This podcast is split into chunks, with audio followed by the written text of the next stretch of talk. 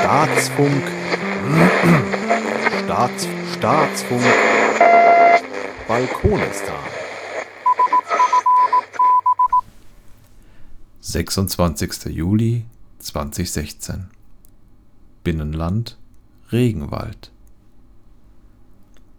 Viele Zimmerpflanzen kommen ja eigentlich aus eher tropischen Gefilden, mit viel Regen.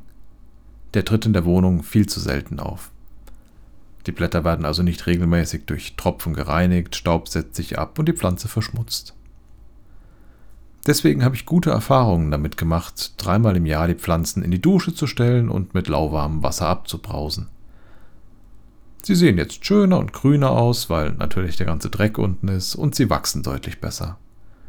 Einblatt und Zamioculcas äh, bekamen daraufhin sogar neue Triebe, genau wie die Keulenlilie.